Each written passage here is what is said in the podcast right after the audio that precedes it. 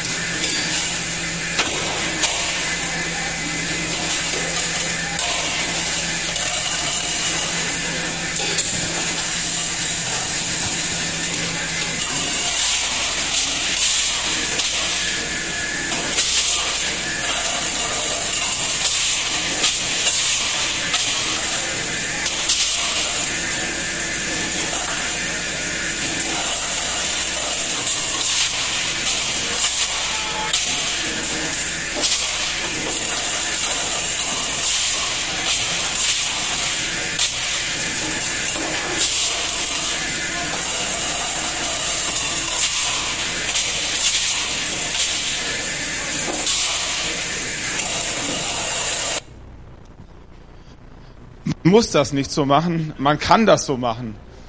Ich habe den Videoclip gesehen vor, vor einiger Zeit schon und dachte mir, wer so Teller wäscht, der bleibt nicht lange Tellerwäscher. Nicht, weil er, weil er so viel kaputt macht, offensichtlich was Plastikgeschirr. Ich dachte mir, wer mit solcher Hingabe und solcher Leidenschaft äh, einen Stil entwickelt, wie man so gut Teller waschen kann, dass es so schnell geht. Ähm, wenn ich der Chef wäre, den man will ich sofort befördern. Egal was, äh, der wird einen Weg finden, wie, wie er einen guten Weg findet, dass es noch schneller und noch besser geht. Weil, weil du diesen, ich glaube, es braucht ein gewisses Mindset und einen gewissen Charakter, um so Teller zu waschen. Das macht nicht jeder. Ähm, ich glaube, wer so Teller wäscht, der bleibt nicht lange Wäscher. Wir kennen diesen Spruch vom Tellerwäscher zum Millionär. Und wir wünschen uns das irgendwie so im Hinterstübchen. Ein Stück weit alle, dass irgendwann uns das Glück küsst und wir morgens aufwachen und auf einmal sind wir Millionär geworden, auf einmal sind wir erfolgreich, auf einmal sind wir befördert, auf einmal haben wir einen Partner gefunden, auf einmal, keine Ahnung, steht das Haus da, so. Das ist der große Traum, aber die schlechte Nachricht heute Morgen ist, es wird nie passieren. Das Glück fällt einem nicht in den Schoß ist nicht, ist, ist nicht das wahre Leben, das ist nur im Film so. Im wahren Leben braucht es etwas, damit Dinge zusammenkommen und da braucht es viele verschiedene Dinge. Aber ich glaube, ein, ein Prinzip oder ein, eine Essenz von Erfolg im weitesten Sinne ist in irgendeiner Form auch Hingabe wenn wir erfolgreiche Menschen anschauen oder wenn wir die Biografien von erfolgreichen Menschen anschauen, entdecken wir immer wieder diesen einen Charakterzug von, von Hingabe. Menschen, die über den Durchschnitt hinaus Einsatz zeigen. Wir kennen wahrscheinlich Bill Gates, wir mögen sein Produkt oder wir mögen es auch nicht, das sei dahingestellt. Ich glaube, er ist nicht mehr der reichste Mensch der Welt, er ist halt der zweitreichste, aber er ist definitiv ein erfolgreicher Mensch. Ähm, wenn wir seine Geschichte anschauen, dann entdecken wir, dass er nicht als reicher Mensch geboren wurde. Dieser Mensch ist zur Schule gegangen, wie du und ich auch.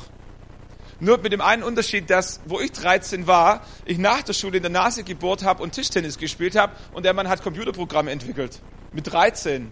Ähm, und dann hat er seine erste Firma gegründet, hat ein Jurastudium abgeschlossen und 1975 hat er schon mit ein paar Jungs in seiner Garage in Albuquerque äh, ein paar Computer zusammengebastelt, ein paar Computerprogramme geschrieben und diese Firma Microsoft, die wir heute alle kennen, gegründet. Die Geschichte geht so, dass er ein Jahr später mit 16 Mitarbeitern nach Seattle zog, äh, um weitere Computerprogramme zu schreiben, weil er schon damals eine Vision hatte, äh, dass jeder Haushalt einen Personal Computer haben könnte.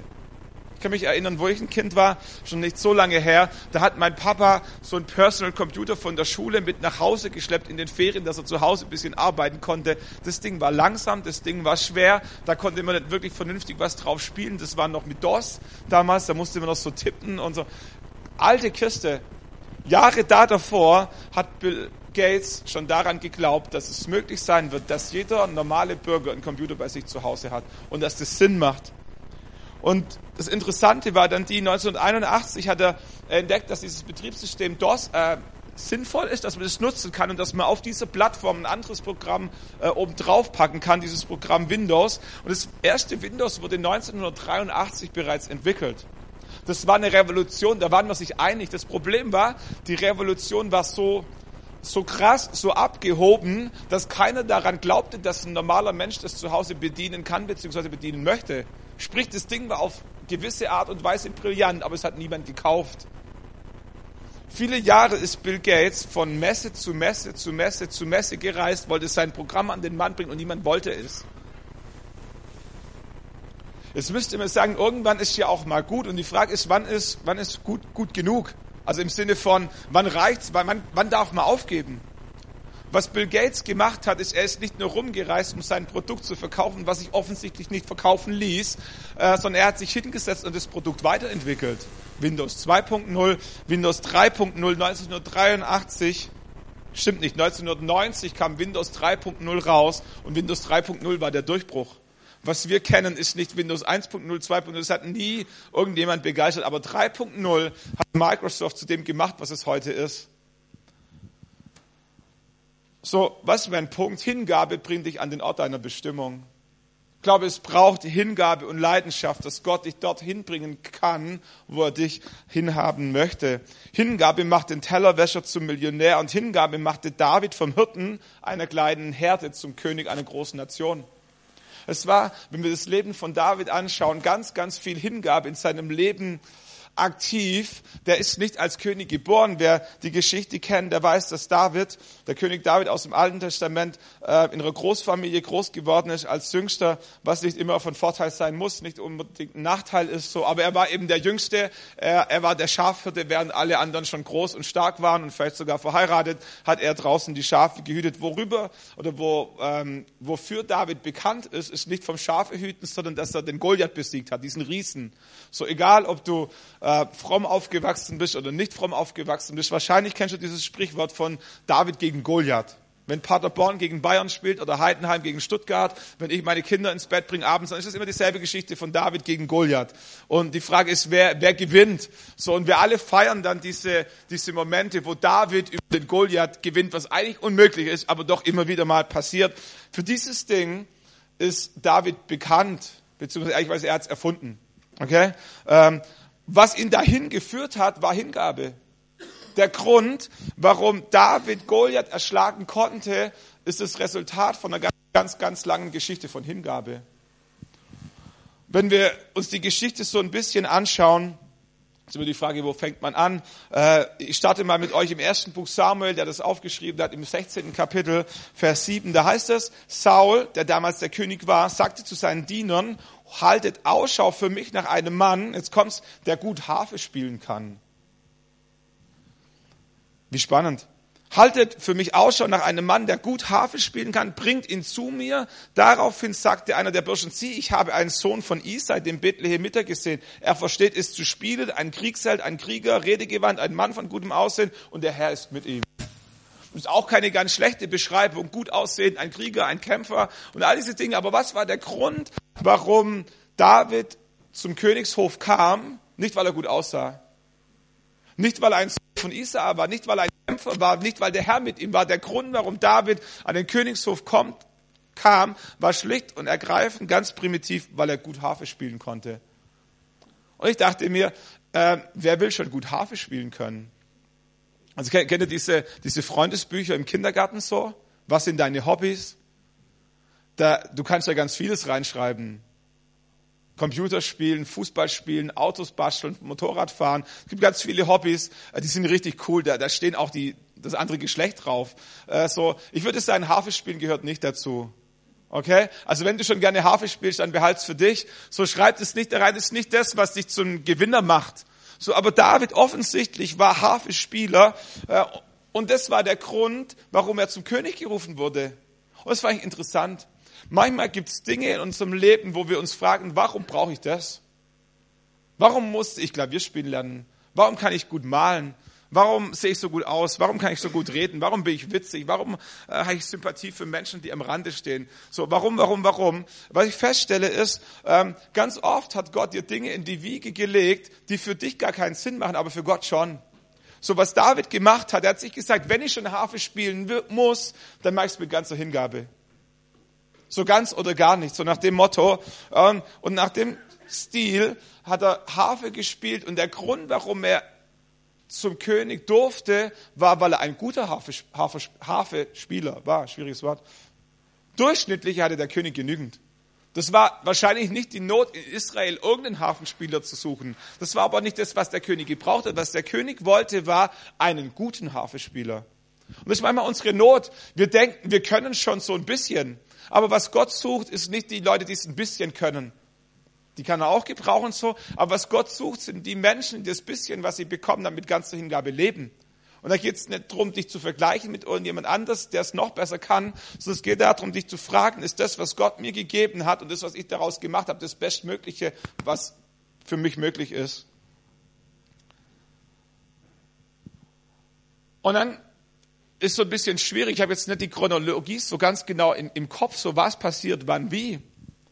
David wurde zum König gerufen, um Harfe zu spielen. Jetzt gibt es ja aber auch noch diese andere Episode in seinem Leben, wo er zum König gesalbt wurde. Ich weiß nicht, ob ihr euch an die Geschichte erinnern könnt. So, Saul war der König zu damaliger Zeit, ähm, hat Mist gebaut, Gott hat ihn verworfen, so ganz verkürzt. Und Gott sagt, es, äh, Samuel, geh los, salbe einen neuen König. Und Samuel zieht los und sucht einen neuen König und landet über gewisse Umwege am Ende bei David. Samuel salbt David zum König. Und was würden wir erwarten? In dem Moment, wo David zum König gesalbt wurde, würde ich erwarten, dass er auch der König war. Pustekuchen. Der wurde zum König gesalbt und ist Schafhirte geblieben. So, jetzt finde ich das eine spannende Geschichte. Wenn ich wüsste, weil irgendein Mann Gottes zu mir gekommen wäre. Sagt, Stefan, weißt du was? Es dauert vielleicht noch ein bisschen, aber irgendwann wirst du Bundeskanzler von Deutschland. Würden alle im Land Angst bekommen, ich vielleicht auch so. Ähm, aber was wäre das Erste, was ich machen würde, wenn mir jemand sagt, du wirst der Bundeskanzler von Deutschland werden? Das Erste, was ich machen würde, wäre aufhören, Harfe zu spielen. Weil als Bundeskanzler muss ich nicht mehr Harfe spielen können, da gibt's andere, die machen das für mich. So, und ich dachte mir, wenn David wusste, dass er zum König über Israel eingesetzt werden wird. Warum spielt er noch Harfe? Warum spielt er noch hingegeben Harfe? Weil David einen besonderen Charakter hatte. David hat gesagt, wenn ich schon Harfe spielen muss, dann will ich es richtig machen.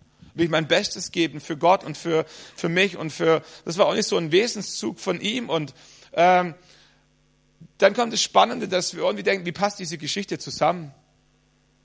David war, war ein Kämpfer, David war ein Krieger, so, so kennen wir ihn, so, so breite Schultern, ähm, Oberarme wie ein Pferd, keine Ahnung, also so, so ein richtiger Kämpfer mit Haare auf der Brust und alles, was du brauchst, um den Krieg ziehen zu können. Und auf der anderen Seite war ein Hafespieler. Ich denke, so ein Hafespieler braucht wahrscheinlich zarte Hände. Der sieht so ein bisschen lieblich aus, so ein kleiner Poet. Der ist mit seinen Gedanken irgendwo im Himmel. So, das ist ein, das ist ein anderer Schlag von Mensch, das ist ein Künstler. Und ob du Künstler bist oder Krieger bist, eigentlich passt es nicht zusammen. Und ich kann mir vorstellen, dass David sich manchmal gefragt hat, was hat Gott sich wohl gedacht, wo er mich geschaffen hat? Und was ich sagen will, ist, manchmal baut Gott Dinge zusammen an Charakterzüge oder an Gaben, wo wir menschlich gesehen denken, das, das macht gar keinen Sinn. Warum soll ich Elektriker lernen, wenn ich eigentlich doch Pastor werden soll irgendwann? Wieso muss ich eine Ausbildung machen? Wieso muss ich mich vom Chef triezen lassen? Wieso habe ich Jahre investiert, vielleicht auch mal verloren? Oder wieso? Und man muss sich das irgendwie so zusammenmalen. Wo macht es Sinn? Wieso, wieso habe ich in Leonberg zwei, drei Jahre Gemeinde gegründet, mit Menschen connected, investiert, Reich Gottes gebaut, gebetet, geglaubt, gespendet, all diese Dinge, wenn ich am Ende doch in Heidenheim lande? So, manchmal gibt es so Dinge, die kriegen wir irgendwie nur ganz schwer zusammen. Und das Gute ist, dass Gott die zusammenkriegt, dass Gott Dinge ganz bewusst manchmal zusammenbastelt, wo wir denken, es passt nicht zusammen. Ich war 15, 16, äh, das weiß ich noch, saß ich in der Schule drinnen, wir sollten alle ein Praktikum machen, so Ende 10. Klasse. Und ich dachte mir, wieso soll ich ein Praktikum beim Automechaniker machen oder beim Maurer oder beim Metzger? Ich möchte Pastor werden. Habe mich noch nicht getraut, ohne jemand zu sagen, aber für mich wusste ich, ich möchte Pastor werden. Ich habe irgendwie noch nicht gecheckt, dass man ja vielleicht als Pastor auch ein Praktikum machen kann, dass das auch Sinn machen würde. Und so ähm, habe ich kein Praktikum gemacht. Niemand hat es gemerkt. Ich war zwei Wochen zu Hause, während die anderen Praktikum gemacht haben. So, da sieht man schon mal die Begabung für einen Pastor. Das ist alles im Ansatz alles vorhanden, was du können musst. Ähm, jetzt habt ihr mich durcheinander gewonnen. Nein.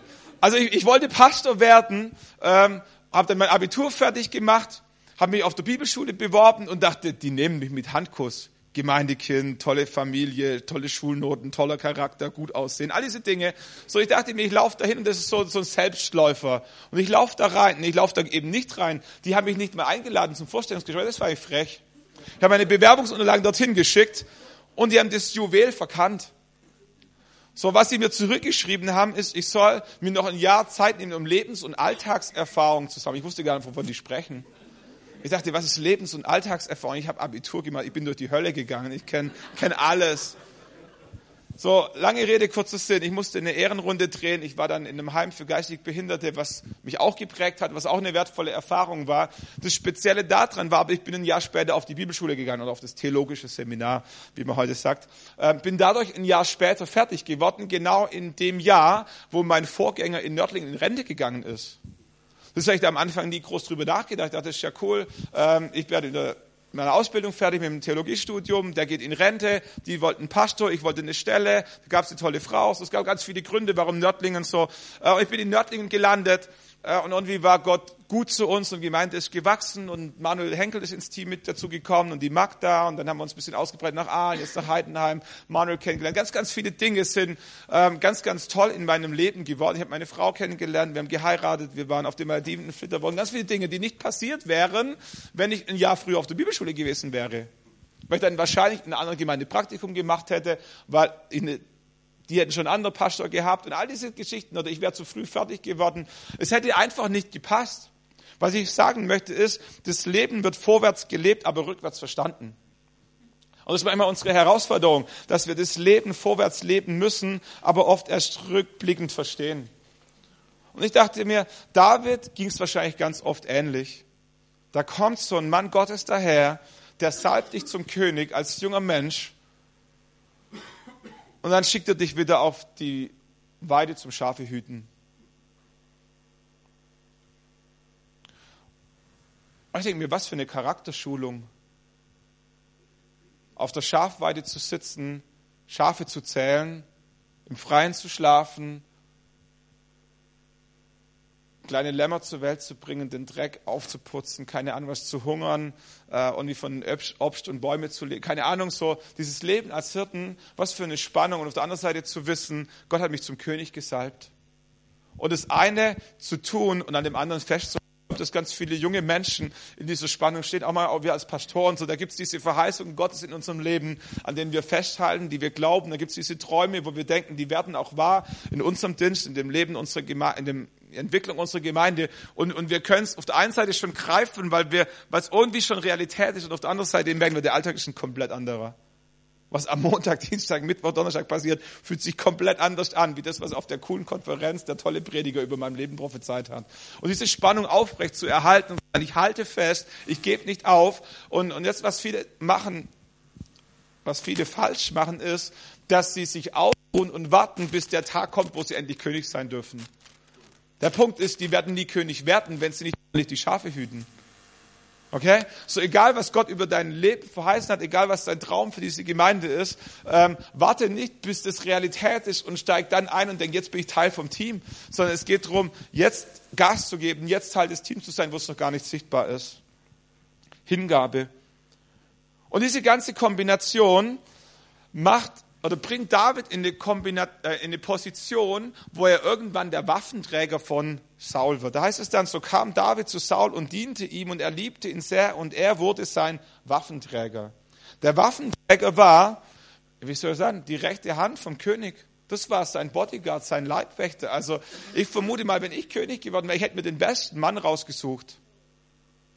Man kann mal schlecht essen, man kann mal einen schlechten Hafenspieler vertragen, so. Aber wenn du in den Krieg ziehen musst, wenn es auf Leben und Tod geht, dann willst du den besten Mann um dich rum haben. Und ich denke mir, wie kann man so dumm sein und einen Hafenspieler als Waffenträger raussuchen?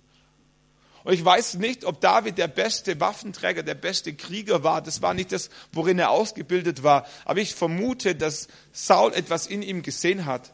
Nicht an Kompetenz, sondern an Charakter. Äh, Saul wusste, wenn ich David zu meinem Waffenträger mache und er mit derselben Leidenschaft, mit der er Harfe spielt, die Waffe trägt und das Schwert trainiert, ist eine Frage von Zeit, bis er der beste Mann an meiner Seite ist.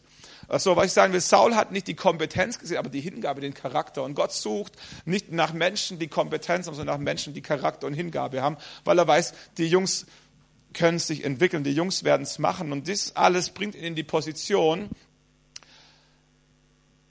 dass er eines Tages bei diesem Feldlager aufschlägt, wo Goliath seit 40 Tagen das Volk Israel verspottet. David ging hin, ging immer wieder weg von Saul, um in Bethlehem die Schafe seines Vaters zu weiden. Und während 40 Tagen trat der Philister Goliath am Morgen und am Abend heraus und stellte sich hin und verhöhnte die Israeliten. Und 40 Tage lang hat das ganze Heer von Krieger weggeschaut. Kennt ihr das in der Schule? Wenn der Lehrer eine Frage stellt und du weißt die Antwort nicht, guter Tipp, einfach unauffällig sein. Nicht bewegen, nicht lachen, nicht kratzen, einfach so, so unauffällig wie möglich. Nicht auffallen. So, das war das, was, was die Jungs 40 Tage lang gemacht haben. Da, da brüllte dieser Goliath und verhöhnte Gott, der verhöhnte die Israeliten, der verhöhnte die Männer, ihre Frauen, ihre Kinder als Feiglinge, als Schlimmeres und so. Und alle haben 40 Tage lang weggeschaut und gehofft, dass sie keiner entdeckt. Keiner sagt, ich glaube, du, glaub, du könntest dir mal einen auf die Fresse geben.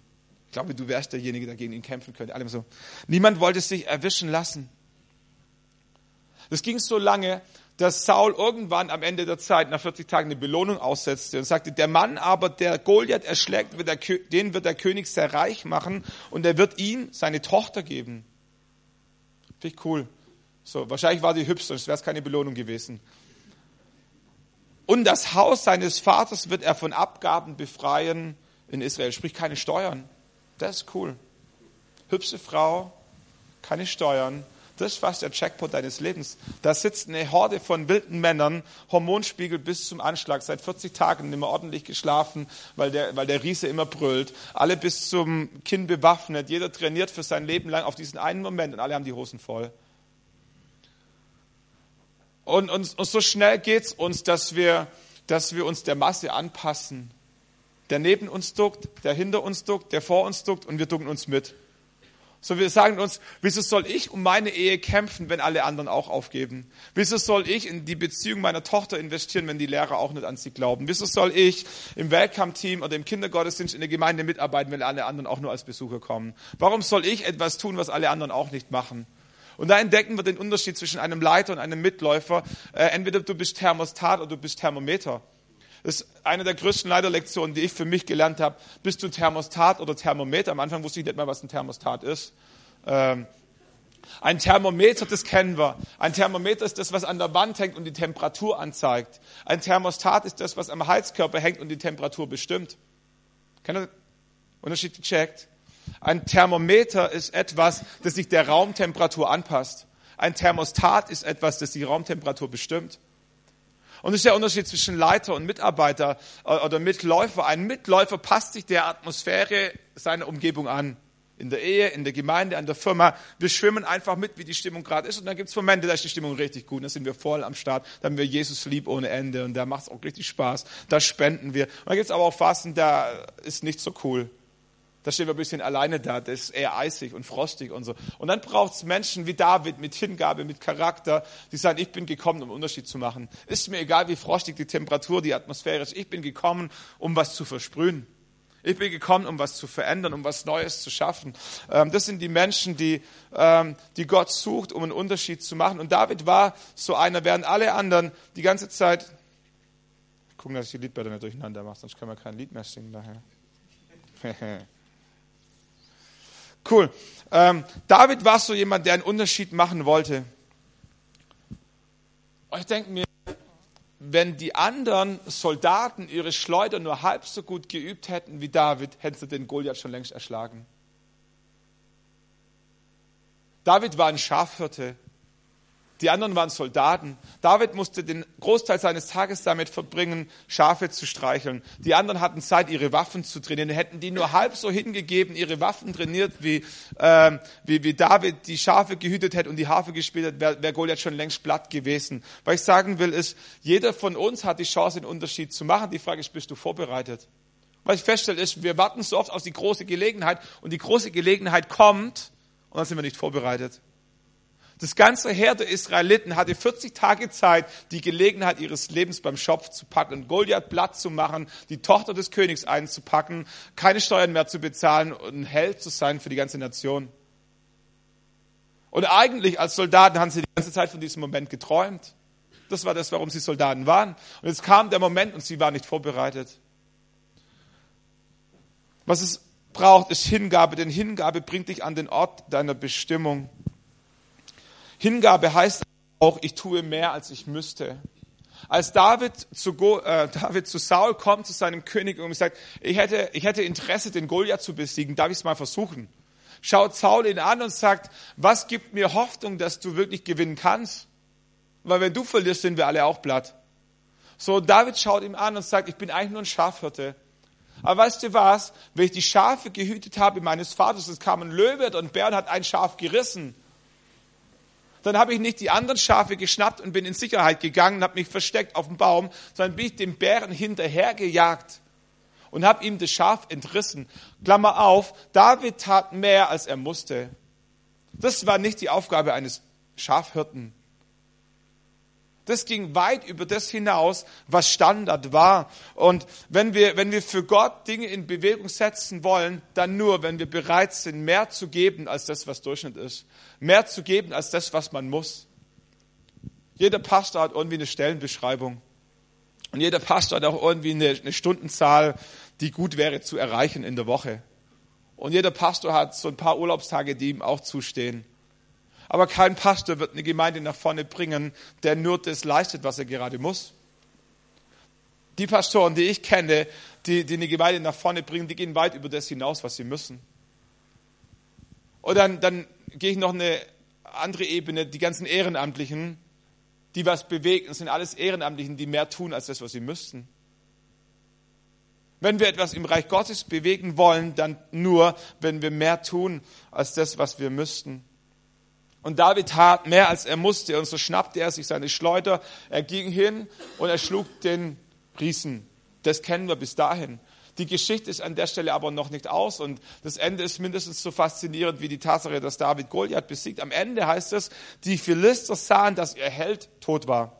Und so flohen sie. Die Männer Israels und Juda aber machten sich auf, brachen in Kriegsgeschrei aus und verfolgten die Philister bis dahin, wo es nach Gad geht. Und ich dachte mir, Jungs, das hättet ihr schon viel früher machen können. Der einzige Unterschied zwischen, zwischen gestern oder zwischen heute und gestern ist, ähm, dass Goliath nicht mehr da ist. Aber ihr wart Tausende.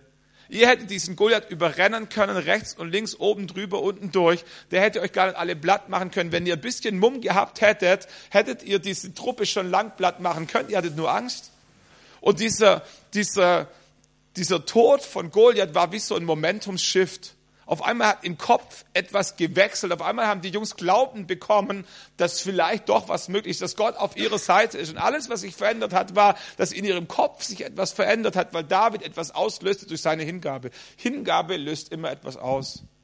Hingabe steckt andere Menschen an. Die Hingabe Davids macht einem ganzen Volk Mut, aufzustehen, ihre Position einzunehmen. Und aufgrund dessen wurde die Philister vernichtend geschlagen wie selten zuvor. Der Unterschied war eine Person, die mit Hingabe etwas auslöste. In der Leichtathletik war lange, lange Zeit, bis, bis in die Mitte des 20. Jahrhunderts, die, die große Hürde, die niemand geschafft hat zu brechen, die Meile, 1,6 Kilometer, in unter vier Minuten zu laufen. Das ging so weit, dass am Ende die Wissenschaft sich damit beschäftigt hat und sich die Frage gestellt hat, ist es rein, rein, wie soll man sagen, rein technisch überhaupt möglich, dass ein Mensch in der Lage ist, die Meile unter vier Minuten zu laufen? Und sie sind zu dem Schluss gekommen, nein, eigentlich nicht. Es ist nicht möglich. Der Mensch ist nicht dazu geschaffen. Und es gab einen jungen Mann, der hat trotzdem geglaubt, dass es möglich ist, die Meile unter vier Minuten zu laufen. Dieser Mann hieß Roger Bannister, war ein Medizinstudent ähm, und hat angefangen zu trainieren, um die Meile in unter vier Minuten zu laufen, was noch niemandem gelungen war. Jetzt hatte er folgendes Pech, was für ihn zum Glück wurde. Dadurch, dass er Medizinstudent war, hatte er wenig Zeit zum Trainieren. Das können wir uns gar nicht vorstellen. Studenten haben eigentlich viel Zeit. Äh, er hatte keine Zeit.